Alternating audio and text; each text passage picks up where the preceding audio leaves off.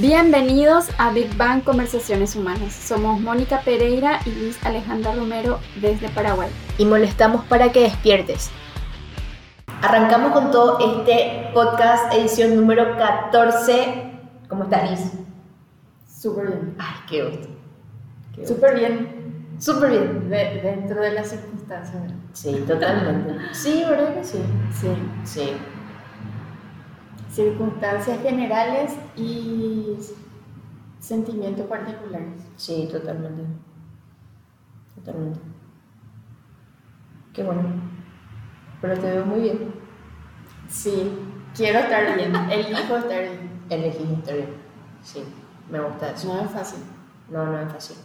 Más todavía cuando te toca así muy personalmente, es como que hay que saber sobrellevar todo, o sea, tipo emociones, todo lo que venga, todo. Sí. Wow, sí. Bueno, Muchas para contextualizar, mi papi, que ya es una persona grande, eh, está pasando así por sus... se está yendo, despidiendo del mundo terrenal. Y sí, Y estamos todos los que le acompañamos en ese proceso y no es fácil. fácil. Claro, claro. Pero un camino que todo va a recorrer. Todo así va a pasar mejor, mejor prepararnos. Sí. Estar siempre listos. Sí, estar siempre listo. Estar siempre listo para irnos y para ver partir a otros. Sí. Re, porque es muy necesario en nosotros, en lo particular pienso, estar bien. Sí. Sí, porque la vida sigue, literalmente la vida va a seguir, venga lo que venga, pase lo que pase, pero hay que estar bien, en todo momento. Hay que elegir estar bien. Hay que elegir. Porque Sí. creo que la tristeza eventualmente va, va a ser nomás luego parte de ciertos momentos de nuestra vida. Sí, sí, sí. Pero quedarnos en ese estado de ánimo es lo que Claro. es la elección. Ahí está, sí, totalmente. Un saludo a Guille, que se sumó ahora. Si es que también un beso enorme. Nos pueden ver, esto es un podcast en vivo, lo estamos grabando en, en Instagram, nos pueden seguir en arroba bigpam.py para los que quieran ver. Y también pueden escucharnos en Spotify, nuestro canal se llama... ¿Canal se dice? Canal, No sé. no sé. Pero Alguien me puede poner de por ahí, sí. ¿saben cómo es? Si Sí. hay canal o emisora. O- emisora, emisora Spotify, bueno, pero es Big Bang Podcast. Big Bang Podcast, sí, así mismo. Así es que ahí se, sum- se está sumando Rafael. Qué Saludos, gusto. saludos. Saludos, saludos. Bueno, Liz, hoy, ¿qué tema nos toca? No, Aquí. no tengo mano. Aquí hay que esperar. Acá yo. Bueno, hoy en el episodio 14 vamos a extraer la pregunta de esta frase que dice, el hombre si se propone puede ser escultor de su propio cerebro. Dicho por Ramón y Cajal. Ramón y Cajal. Y la pregunta a esta frase, ¿Y vos qué estás haciendo con el cerebro que tenés? ¿qué, qué forma le estás dando a ese cerebro que tenés? Vamos. O sea, tipo trayendo, eh, por ejemplo, la situación en la que estás transitando ahora es demasiada buena oportunidad, por, por decirlo así, porque de hecho que ya te estás, ya le estás esculpiendo tu cerebro desde antes, Desde hace mucho desde hace tiempo. mucho tiempo. Pero son situaciones que de repente nos, toma, no- nos topan así por primera vez y es como que esculpir de una manera diferente. Es que cualquier tipo de teoría que podamos leer, escuchar por ahí, es una cosa. Y otra cosa Sí. que te pase. Otra cosa que te pasa, total. Entonces, Totalmente. para muchas situaciones de mi vida a mí me sirvió demasiado tener una buena teoría. O sea, mucha información sobre algo y cuando te llega el momento es como que puedes lidiar con esa situación cuando te sucede. Ya. Me pasó con el tema del embarazo, por ejemplo, Ujú. que cuanto más información tuve y yo buscaba y era muy curiosa, y, poder entender y saber lo que me iba a pasar en el proceso de embarazo, parto y posparto, para mí fue súper poderoso porque podía entender, comprender y, y no estar en el miedo, Ujú. ni creo que eso, no estar en el miedo de qué es lo que me está pasando, me duele demasiado, no puedo entender esto. Ajá, ya. Entonces era demasiado poderoso tener la información para que una vez que llegue el momento eh, poder lidiar de una mejor manera de eso. Ya. Y también con el tema de educación de los niños. Ujú. Y ahora siento, ¿verdad? Que es como la cuestión de acompañar a mi papá en este proceso de sus últimos tiempos en la tierra, por así decir, que suena así como muy, Dios mío, tu papá se va a morir ya o algo. Y sí, todos nos vamos a morir. Pero siempre fue como algo personal en mí, eh, de que no, de cuando se- la gente se muere, no ver como que se murió, se fue de- en un sentido mm, Del lamento. de lamento, exactamente. Sí, no sé, yo le veo a mi papá y si bien se está pagando su vida, eh, vivió bien, fue feliz, disfrutó mucho. Como yo en la una vida digna de. Sí, yo lo ve- veo y digo, wow, qué, qué lindo va a ser recordarle ese nuevo. Ay, qué lindo. Qué, qué, qué genial. Y siento que esto de qué está haciendo con el cerebro que tenés es elegir qué quieres sentir con las grandes experiencias que inevitablemente nos va a tocar vivir en la vida. Claro. Todas las experiencias. Sea Todas las experiencias. ponerle connotación buena o mala, pero serían todas. Y, todas- y- y elegir quién querés ser ante cada situación también. Mm, no es sencillo. No. Yo siento que tuve mucho trabajo interno que por eso no estoy llorando al contar esto, por ejemplo. Sí. Ahora, ahora mismo. De repente me viene mi ataque de llanto y así. Sí. Testigo. Que es totalmente humano. Sí. Tampoco porque un- la, la realidad siempre supera la ficción. Sí. ¿Y cómo te fue con, con el tema del embarazo con tanta información y en la realidad cómo fue? Y es una experiencia totalmente particular. O sea, vos lees millones de cosas y después lo que te pasa es totalmente algo muy único. Ajá. Y no podés comparar con nada de lo que hayas leído. Te sirve de repente, pero em, No hay que abandonarse al sentir. Ajá. También, Al- sí. porque no se trata de racion- no de saber demasiado para racionalizar todo lo que te pasa, sino Claro. que te ayuda a procesar mejor, pero sin dejar de sentir. Eso fue lo- mi experiencia, ¿verdad? Ya. Ya. Porque no sé, digo, em, no, pero yo leí esto y se supone que tenía que ser así, así, así. Ah, por, por el tema de las opiniones generales. Sí. Eh, Ese es todo un tema otra vez, Ujú. porque yo, mi expectativa era formar mi cerebro, si vamos a hablar así como Ajá. trayendo el... Esculpir tu cerebro. Sí, todo mi, todo mi querer Ujú, era tener, por ejemplo, un parto normal, ujú, humanizado, sin anestesia, todo así, nombre Sí. luego, ¿verdad? ujú. Y, y no pasó como yo quería que pasaran las cosas. Y pasó como tenía que pasar. Claro. Y después de mucho tiempo pude entender y aceptar que la mejor decisión que pudo tomar mi médico era lo que, la decisión que tomó en su Claro. momento. Claro. Y,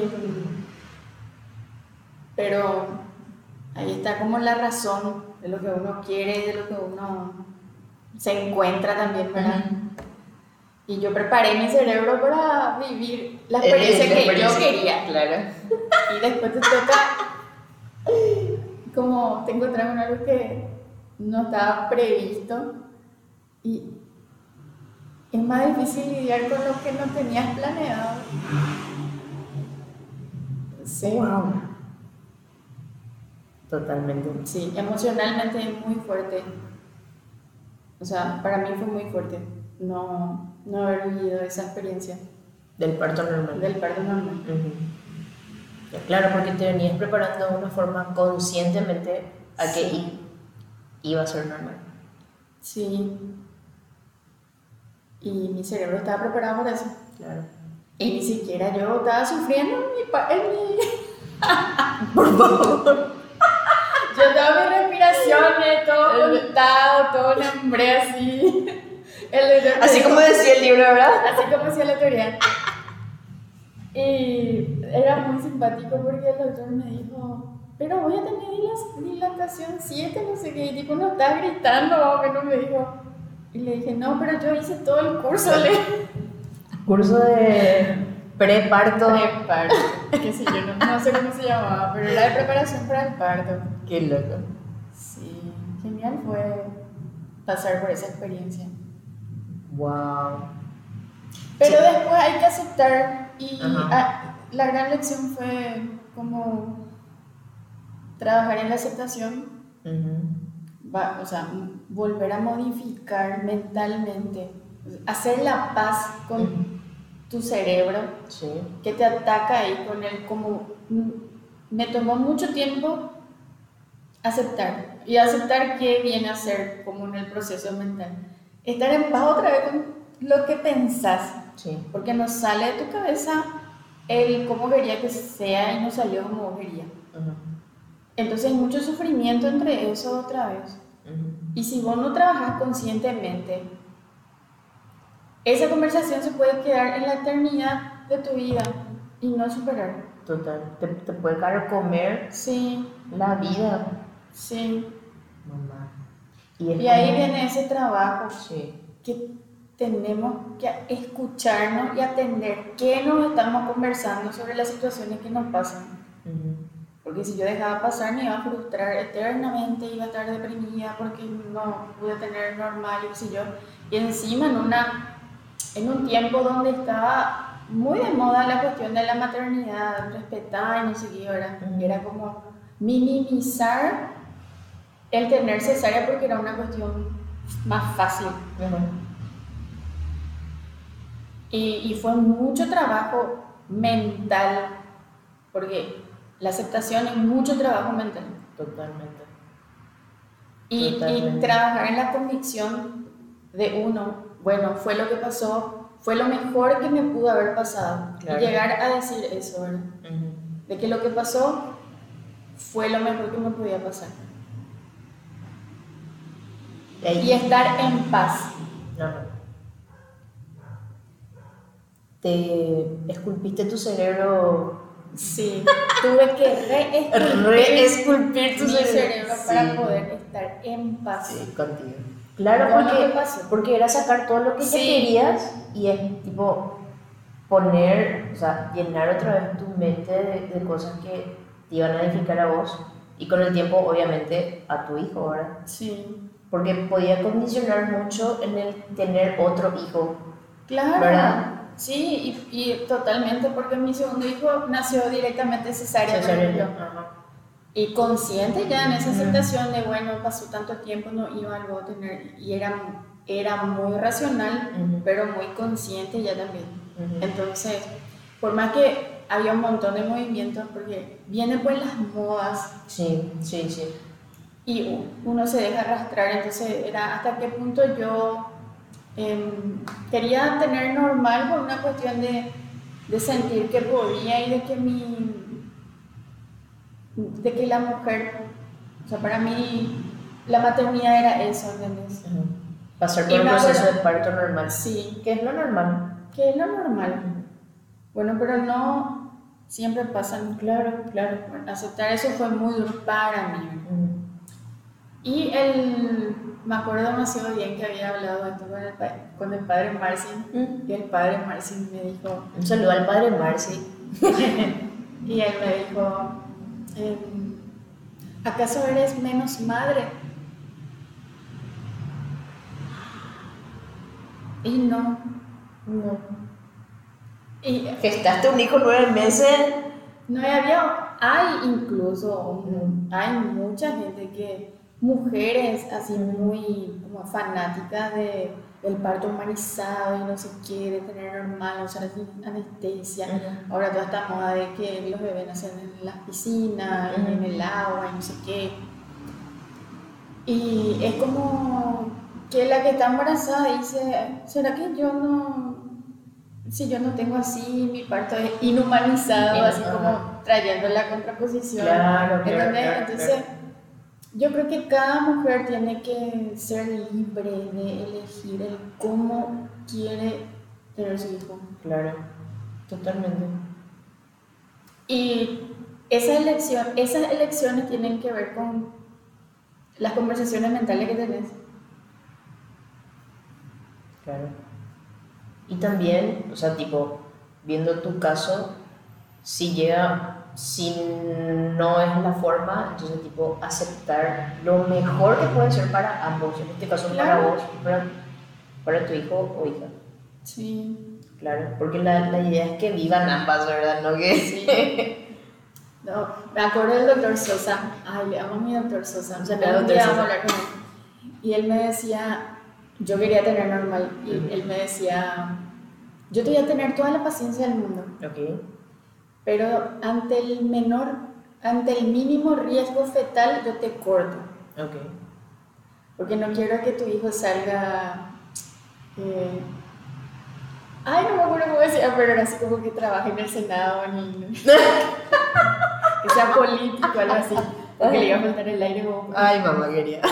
le iba a faltar El famoso oxígeno- dicho, ¿verdad? oxígeno al cerebro, y Ajá. no sé qué, y entonces iba a terminar siendo político.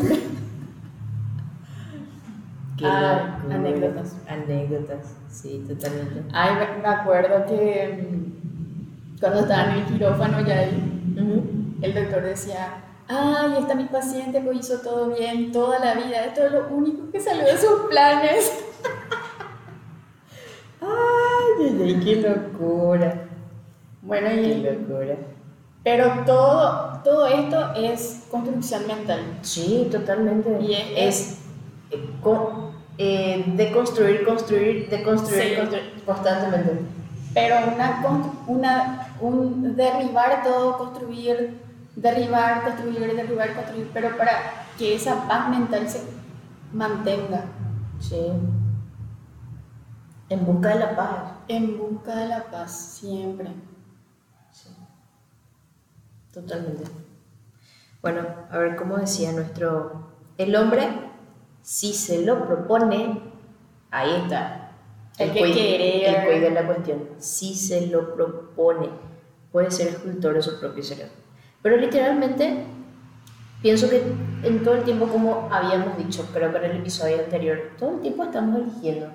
Todo Y si el elegimos no esculpir, estamos eligiendo ser, estar Bueno. en donde estamos. Ramón y Cajal fue un gran investigador de, del cerebro y creo que fue un neurocientífico, vivió hace más de 100 años creo. Eh, él no, él es muy loco porque él tenía así como presentimientos. Como fue hace mucho tiempo, no tenía forma de probar, Demostrar. de demostrar científicamente lo que él pensaba o sospechaba que pasaba en el cerebro. Wow. Y él decía, él en ese tiempo dijo esta frase, ¿verdad? Pero no podía comprobar, hoy sí, se puede comprobar Sí. científicamente que cuando aprendemos algo nuevo o cuando pensamos algo nuevo, eh, elegimos pensar algo nuevo y ese pensamiento elegimos hacer crecer, va generando nuevas conexiones neuronales. Sí.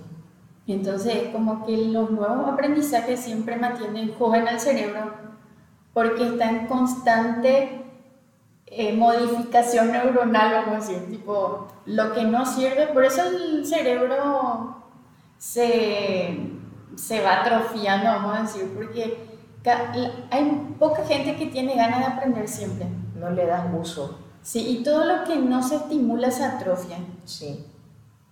Entonces, cuando, por eso está tan de moda ahora las cuestiones de Cere- cerebrales. cerebrales y de conexiones neuronales, circuitos neuronales, es como, son palabras sí, sí. que se usan mucho ahora porque ya está comprobado científicamente. Esto le envié- este podcast es dedicado a Ramón, La única Ramón y Cajal a los cielos. sí. Sí, mira un poco. Ahora, ahora está comprobado científicamente. Pero qué, qué lindo haber presentido y creído y dicho. Sí, ¿verdad? Porque en su época, si, si le escuchaba a alguien y decía, pues estás loco. Y seguro que lo decían. Seguro.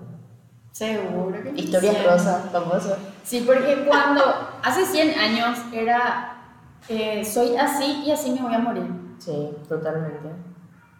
Entonces es- estaba Así como muy yo. marca, así soy yo y Y es lo que hay. es lo que hay.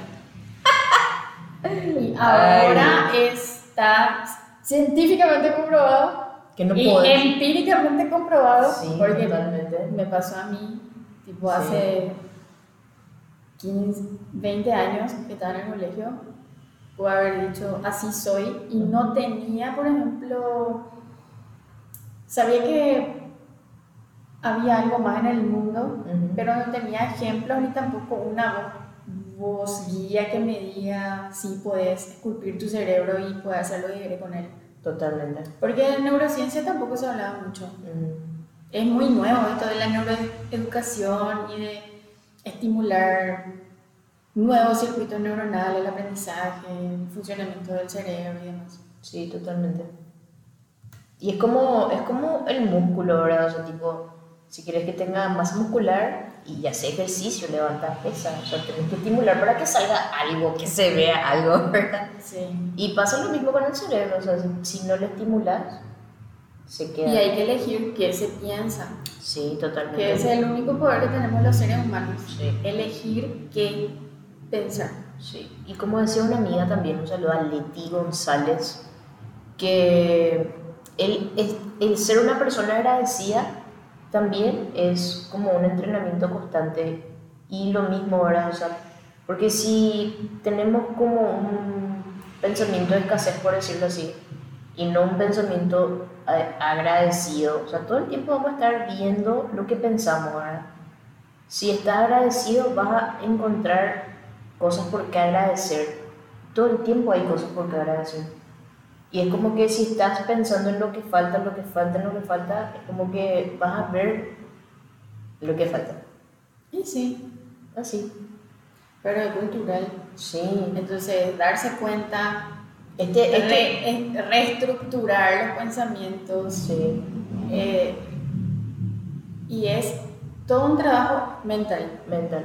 Y, o sea, meter algo más, porque tenés un cuadro abajo que es una jirafa enseñándole a un ser humano que tiene que sincronizar su mente, su corazón y su boca.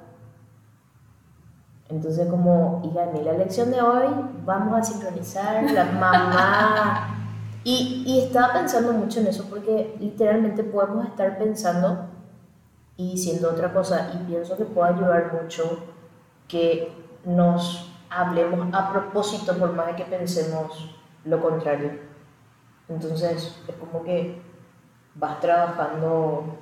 Y ese, ese es el gran desafío del, del coaching ontológico, Ujú, el que podamos conseguir una coherencia ontológica, Total. una, una coherencia en el Total. ser, donde no estemos, Es un no, no hacer un esfuerzo para que coincida justamente lo que pensamos, lo que decimos y lo que sentimos, sino que sea una transparencia.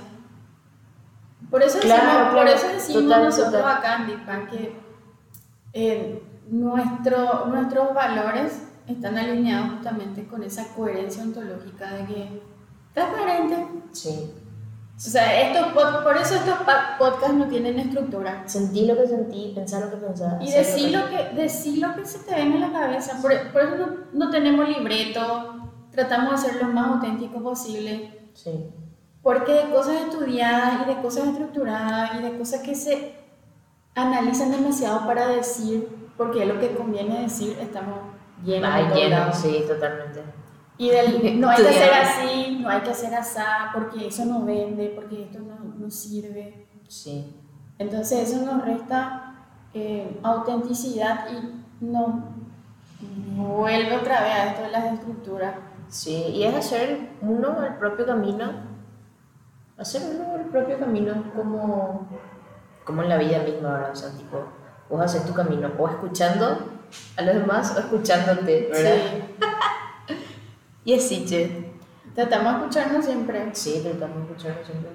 El gran ejercicio de todos los días. Ese es el gran ejercicio de todos los días. Y de sentir. Sí, de O sentir. sea, haciendo lo que hago, que siento. Sí.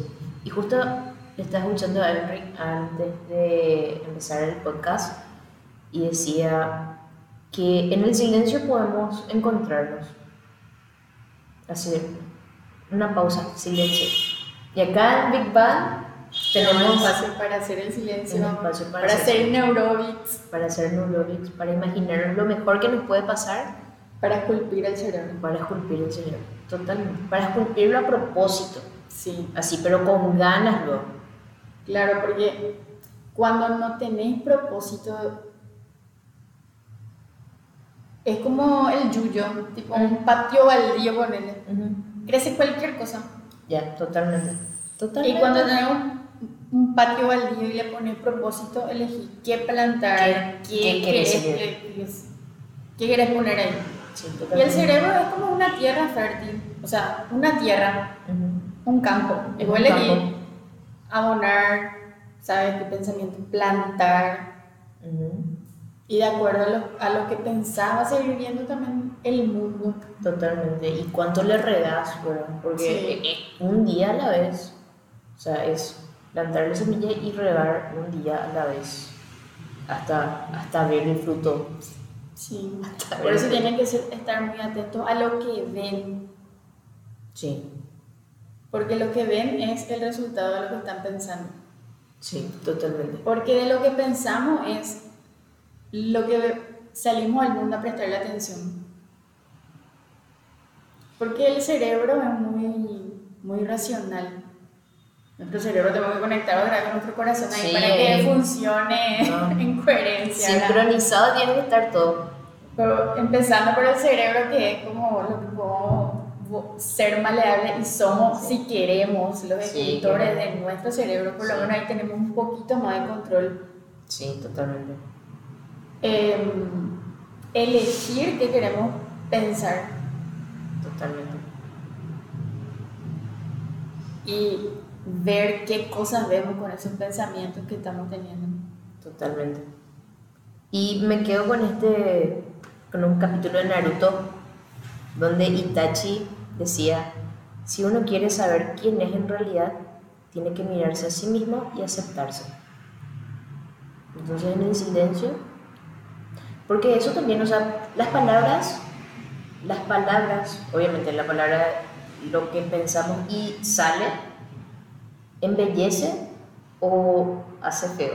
O no sé cómo decirlo. Sí. O sea, es como que se nota, o sea, que tanto bien te hablas, eso se refleja. O sea, que Es tanto que la boca solo habla de lo que está lleno el el corazón. corazón, total. Por eso creo que con Mónica desarrollamos ya esa sensibilidad de poder escucharle a alguien y no tener que conocerle demasiado para saber cómo es su vida. O sea, le escuchas hablar a alguien y ya sabes ya el mundo en el que vive. Sí, Porque el lenguaje es súper revelador. claro, sí, totalmente. Y no es lo que revela su vida, revela la calidad de su corazón, del corazón de la gente. Sí. Y me traía esto de las palabras, que, que, qué poder tienen las palabras, porque cuando hacían las pruebas con el agua, por ejemplo, los cristales eran diferentes, científicamente pro- comprobado, tienen que verlo en YouTube. sí, y las palabras son súper poderosas para poder, qué sé yo, embellecer. O sea, me trae mucho esto de la belleza porque, mí, ¿qué es lo que queremos ver, verdad? O sea, ahí también está, ¿qué es lo que vos querés ver en Sí, vos? Imagínate con esto y parece que no tiene mucha relación con lo de esculpir el cerebro, pero esculpir el cerebro tiene que ver con esto de elegir qué pensás. Sí, totalmente, totalmente. Elegir qué decís. Bueno, ¿qué Y pensás? a lo que quere- a lo- Sí, porque Sí, es como claro. una cadena, ¿verdad? Sí. Pero lo que decimos muchas veces en el adulto ya está muy filtrado ya. Porque uno de los aprendizajes que tenemos que desaprender es a tener que pensar lo que vamos a decir. Sí, totalmente. El niño, por Totalmente. ejemplo, te dice la verdad, Al toque. algo y al toque te dice. Sin filtro. Sin filtros. Sí. El adulto aprendió a ponerle un filtro Sí. a sus palabras, o sea, a lo que va a decir. O sea, muchísimas veces no está diciendo lo que piensa. Totalmente. Imagínate, Totalmente. por eso lo estamos en un mundo donde no, no entendemos. Ujú. Porque la gente no dice lo que siente y lo que piensa, dice lo que le conviene, Y no hace lo que siente, hace lo que lo que le conviene. le conviene. Entonces Ah. eh, va totalmente en detrimento de su propia persona y su propio bienestar y su propia salud mental. Ujú. Por eso siempre decimos que lo, lo que te pasa es tu culpa. Sí, y se me, me, o sea, me pongo nomás a pensar cuántas historias de amor así, por conveniencia. ¡Ay! Bueno, pienso. Tengo que hacer un podcast de amor. Sí, un podcast de amor. Sí, voy a contar mi testimonio. Sí, de verdad. es, es justo y necesario escucharte. De verdad. Es una inspiración. Porque literalmente pienso, o sea, es como que vengo sosteniendo esto, que si no te chocas con alguien que te inspire, es como No vas a ver la posibilidad. no, no vas a ver la posibilidad de que se puede. Sí. Posibilidad se puede. Bueno, eso. No vas a ver la posibilidad. Y si chocas con alguien que te inspire, o sea, que te trae algo así que no cabe en tu mundo, es como que, hija de mil, ya le estás dando la vuelta. Y, y esto, de, esto de, la, de esculpir el cerebro fue un boom, es un boom, Ajá. justamente porque los- la generación de padres de, de estos tiempos, ¿verdad? Ajá. que tenemos hijos, lo que más queremos es que nuestros hijos sean escultores de su propio cerebro. Pero es muy fácil ordenarle a los niños y no hacer nuestro Tra- trabajo, ¿verdad? Totalmente. Como pasa en Mucho. Muchísimos casos, ¿verdad? Sí. Bueno, entonces vamos a ordenarle a todos los niños que sean escultores de su propio cerebro. Que tengan inteligencia está. emocional. Sí, todo junto. Que sean inteligentes el paquete. Sí. Pero Pobre. al final no se trata de, de la teoría y dejar al niño así suelto en, en ese mar de palabras, Ujú. sino de vivir en ese, En la misma corriente. vivir en ese, en eso que se dice y se predica. Claro. Es muy diferente. Es muy diferente. O sea, tipo, ser coherentes con lo que.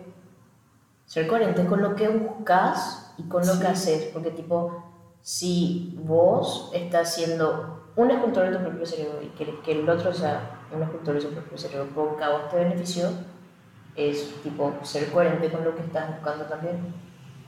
Y acá, yo creo que hay acá un quiebre muy grande de generaciones justamente que hace esa diferencia, donde los niños ahora se van a escuelas, o sea, donde se, se predica ya y se practica esto de, de a- nuevos aprendizajes que tienen que ver con la gestión emocional y demás, ¿verdad? Ujú. Entonces son niños más preparados, vamos a decir, Ujú. pero chocan con la rigidez de los padres que fueron criados todavía con ese... Sí. Entonces, wow, ahora me pongo a pensar de que qué difícil ha de ser ser un niño emocionalmente maduro con un papá y una mamá que se quedaron Atrás. con un cerebro de La generación 18 pasada. años y sin aprendizajes. Mamá. Creo que vamos a crear nuestra propia escuela No, no, legalmente. que no depende del Estado. Bueno, yo soy partidaria de, las, de la andragogía, Ujú. que es como el adulto que elige aprender algo nuevo. Ajá. Por eso el coaching es una disciplina andragógica. Tienes que elegir y tienes que querer hacer el proceso. Ay, sí, totalmente. totalmente. Entonces, el adulto es lo que tiene que volver a desaprender para aprender cosas nuevas. Sí. Sí, porque veo que la generación de hoy está demasiado abierta a tomar todo. Geniales son. demasiado creativos.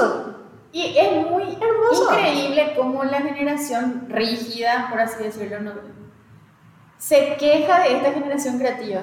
Sí, y claro. Porque, porque... no, es, no puede entender cómo funciona.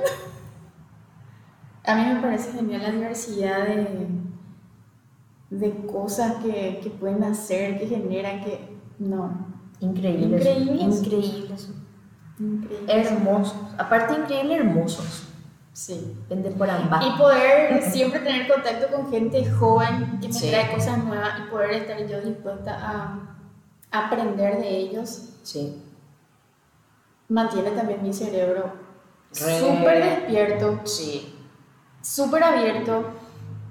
Y siento que mm, esto de esculpir el cerebro y elegir lo que pensás y estar abierto a, a nuevos aprendizajes y nuevos decir, eso, ese decir diferente del otro y que vos aceptás, validas. No en el que, ah, sí, yo pienso igual que vos, sino en ese poder agrandar el mundo con tu opinión. Es, es lo que necesitamos para vivir en más libertad. Vivir en más libertad. Porque al final es dejar aparecer al otro, pero si nosotros no estamos listos, nunca le dejamos aparecer al otro. No. No. El amor es incondicional. Sí. Dejar aparecer el otro. Y dejar aparecer. Sí, en, su legitimidad. En su legitimidad, en su autenticidad. Sí. Y, me suena muy fácil. Ah, suena muy fácil porque me trae mucho esto, lo, o sea, me trae justamente el trabajo que estás haciendo con Augusto, por ejemplo. Que es, o sea, te vas dando cuenta de cómo es, cómo va siendo y es como que, wow, ¿verdad? Y, pero te vas dando cuenta de que hay cosas que trabajar en él, pero cosas que de verdad le van a ayudar a procesar la vida en su adultez, por ejemplo, ¿verdad? Sí. Entonces, tipo, que no se enoja el pedo con la vida, con cualquier cosa que pase, ¿verdad? Entonces, eso, o sea, traer, traer también eso de que dejar aparecer al otro en su legitimidad no es soltarle, sino que es acompañarle en el proceso que va haciendo. Sí, y no negarle, porque, no negarle. Porque ahora que me trae esto, en mi lenguaje por lo menos no le estoy diciendo a mi hijo, no tenés que ser así, no, tenés que ser así, para no tenés que ser así. No, sí, o sea, no quiero lo decir esas cosas. El hijo no decir esas cosas. Sí. Porque es así, no es así, no. los adultos tenemos mucha responsabilidad en el mundo que generamos para nuestros hijos. Sí, para nuestros hijos, para nuestros sobrinos, o para nuestros primos, la gente más chica.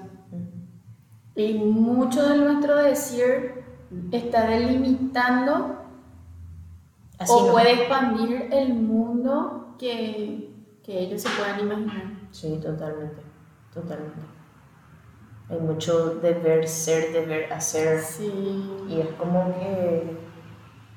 ¿Dónde está la libertad? ¿Y dónde estás vos mismo? O sea, jamás apareció el verdadero... Mamá. El verdadero personaje en la historia, sino que es la suma de historias, de personajes que aparecieron en la historia. Por eso cuando uno crece a veces tiene la crisis existencial de quién soy yo. ¿Quién soy yo? Sí. Para eso tenemos un programa de ouch. Ouch. Para los desatinados en la vida, los que andan desatinados, que no saben hacia dónde disparar. Hacia dónde disparar. Ensayo y error. Sí, totalmente. Es un programa súper genial. Y bueno, fue, hoy estuvo bastante divague, pero rico. Sí, siempre rico. Siempre rico. bueno, eh, un placer haberles acompañado. ¿Y qué están haciendo con sí. su cerebro ustedes? ¿Qué están haciendo con ese cerebro que tienen ahí? Bueno, esto ha sido todo por hoy. Nos vemos en la próxima. Un saludo desde Big Bang, Paraguay. Sí. Compartan sus opiniones, tipo, qué Sí. están haciendo con su cerebro, qué Sí. están pensando, qué piensan de lo que Totalmente. sienten, de lo que les genera el podcast que escuchan. Eh, esto no se trata de que Mónica y Liz digan acá la verdad de nada. No. Estamos contando nuestra experiencia. Sí, de cómo vamos viendo la vida. Y creo que sería genial que nos transmitan también sus, sus experiencias para enriquecer el proceso. Claro, de eso se trata, de, de conversar humanamente. De conversar, conversaciones humanas. Que abren nuevas posibilidades. Mm, sí, exacto. bueno, nos vemos. Saludos.